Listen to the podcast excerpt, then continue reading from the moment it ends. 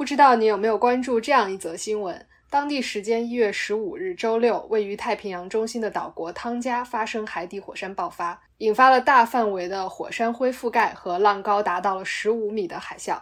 根据联合国粮农组织去年三月的一份报告，我们今天生活的世界中，自然灾害发生的频率比四十年前要高出三倍。应对越来越多的自然灾害，人类准备好了吗？今天的小数据是三倍。小数据和玄，从小数据看大世界。我是小何，我是小璇。大家最近关注了汤加边上这个海底火山爆发的新闻吗？我去搜了一下卫星图像，还是非常的触目惊心的。这次海底火山爆发的威力相当于。呃，五百个当年投放在广岛的原子弹，火山爆发先是引发了海啸，在汤加的几个小岛的海岸线上，海浪的高度都达到了十五米。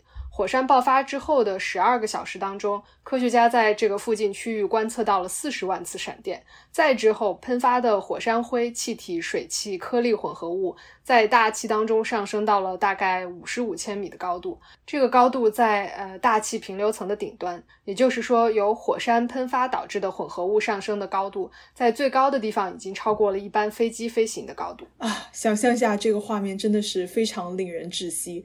火山喷发甚至毁坏了太平洋海底的通信光缆，所以在刚开始的几天里面呢，汤加人只能依。靠卫星电话与外界沟通。新西兰和澳大利亚很快就派出了救援团队，但是受到海啸和火山灰的影响，船只呢无法靠岸，飞机也没有办法着陆。差不多是五天之后，汤加的居民呢才手动清扫了机场的跑道，呃，让救援飞机成功落地。嗯，另外一个问题就是，自从疫情开始以来，汤加奉行的政策一直都是要完全的隔断新冠病毒，所以他们对于澳大利亚和新西兰的援助还是非常的谨慎。呃，所有的援助物资在落地之后都要静置三天以后再向居民分发，而且整个交接过程当中也是要求无接触。甚至有一架澳大利亚的救援飞机在飞去汤加的路上，机组人员确诊了新冠，然后整架飞机立刻返航。感觉疫情以来已经看到了太多魔幻的事件了。嗯，其实小璇，要不是你发现了这个新闻，我其实完全没有意识到这件事情的发生。可能是因为汤加这样的小国真的是太小了，并没有引发足够的关注吧。这也是这样类型的小型海岛国面临的困境。他们呢是气候变化最大的受害者，因为海平面的上升，国土急速的缩减，然后极端天气对他们的。打击更是致命的，比如说这一次的灾害就直接影响了汤加本地百分之八十的居民的生活。但是呢，在世界气候议题的博弈上面呢，这样的小国却基本上没有筹码。嗯，这里就要引出我们今天的小数据了。根据联合国粮农组织去年三月的一份报告，我们今天生活的世界中，自然灾害发生的频率比四十年前要高出三倍。在越来越频繁的自然灾害面前，只有像汤加这样的小国会这么脆弱吗？我们更大的整个人类社会又做好了准备没有？我们想问的第一个问题就是：未来这些自然灾害会威胁到哪些人？是我们所有的人吗？答案是也是也不是。当然，每个人都可能会被自然灾害影响，但是这种影响并不是平均分配的。联合国粮农组织的这份报告里边就提到，就像在汤加的情况一样，在各式各样的自然灾害当中，受灾程度最重的往往是农业部门。平均来说，农业部门承受了差不多百分之六十三的各种后果。从两千零八年到二零一八年，自然灾害导致的发展中国家粮食、畜牧业的减产，经济损失达到了一千亿美元。是的。呃，中低收入的国家呢，往往农业占比也会比较高，所以面对这样的自然灾害的时候，也会更加的脆弱。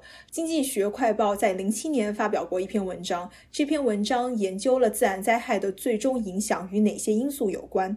文章呢，把灾害的影响分成了两个部分，一个是人员生命的损失，另外呢就是经济损失。用这两个部分的损失对不同的因素做了回归的分析。呃，作者得出的结论是这样的：首先呢，一个国家的人均收入越高，在面临灾害的时候，损失就会越小。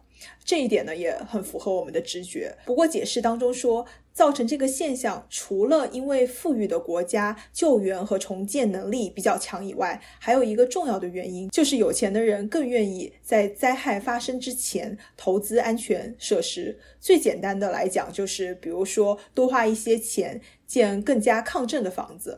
但是对于穷人来说呢，把钱花在不一定会发生的安全风险上，远远不如把钱花在眼前更实际的需求上面重要。这份研究得出的另外一个重要结论是，在控制了居民收入之后。一个国家人口的受教育程度越高，市场越开放，金融行业越发达，那这个国家在灾害面前的抵御力也就越强。人口受教育程度越高，大家就越有可能去了解自然灾害的危害和愿意学习和投资避险措施。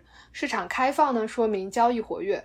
那么，关于如何抵御风险的这个知识和意识就会传播得更广泛。最后，发达的金融体系通常意味着更充分的信息，可以引导资金被投入到那些自然灾害风险比较低的项目当中去，或者说，金融机构会要求被投资的项目去加强他们的风险管理。这些种种都可以让这个国家的大众在面对自然灾害的时候有更充分的准备。所以说，如果能够帮助中低收入国家加强这方面的准备措施，提高避险能力，呃，也是一种解决方案。当然，这些提升也不是免费的。就拿气候风险资讯这一点来讲吧，我最近看到的一个收购趋势就是，市场上面有一定规模的做气候风险模型的公司，基本上已经被收购的差不多了。是被谁买走的呢？主要就是两大评级公司：标普评级 S M P，还有就是穆迪投资评级。气候风险预测和量化呢，是未来的资产评价体系里面很重要的一环。这样的测算能力被掌握在几家的大公司手中，就意味着只有大资本才能购买他们提供的信息，然后呢做更加优化的选择。所以说呢，可能只有政府的介入，还有国际合作，才能打通发达国家还有发展中国家的许多壁垒吧。嗯，确实是这样。不过也不是说发达国家就可以没有事儿了。呃，因为发达国家的很多建筑和设施也都是上个世纪建的。呃，但是极端天气引发的灾害却是在这十几年里边频率越来越高。就拿美国来举例吧，过去四十年间造成十亿美金以上经济损失的重大自然灾害有三百多次，其中有超过一半都是发生在二零一零年以后。呃，美国的各种基础设施在应对极端天气方面的这个能力都是亟待升级。还有一部分是富人虽然在自然灾害面前的韧性更强，但是他们也不能完全免疫。比如说，近期美国主要的两个保险公司就宣布，他们从今年开始拒绝给加州的豪宅提供普通的房屋保险。这是因为这几年加州山火烧的实在是太厉害，保险公司按照现在的收费根本就赚不到钱。嗯，面对气候风险呢，作为个人，其实我们也是可以有一些准备的。说到这里呢，我们去查了一下，每天都在担心世界末日的人都在干些什么。以下内容呢，来自 CNN 和约翰霍普金斯的一些推荐项目。呃，首先呢是应急包，呃，包括常用的药物、可以存放很久的食物、水、呃，头灯、消毒液，还有当地的地图。其次呢，就是要把重要的证件放在防水防火的容器当中，第三呢，就是呃需要熟悉紧急撤离的路线，呃以及和家人事先沟通好，如果走散了要到哪里去集合。最后呢，除了这些物理设计之外，在家庭的财务上面呢，也要保证有足够多的应急支出储备。嗯，可能这些听起来有一点杞人忧天，不过我们觉得还挺有意思的，给大家分享一下，可以有选择的使用。最后呢，我们在收集信息的时候还发现了两个小彩蛋。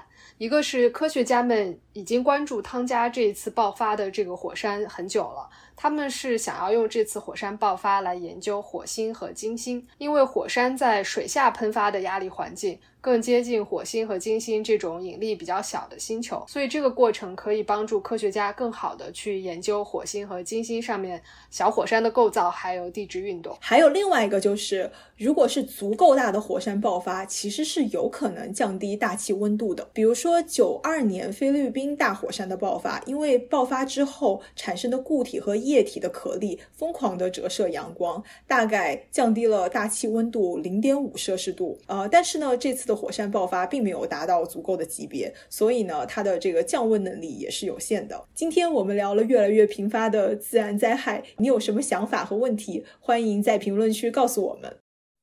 这就是今天的节目啦！小数据和弦每周四更新，不定期惊喜加更，欢迎留言告诉我们你想听的数据。See you。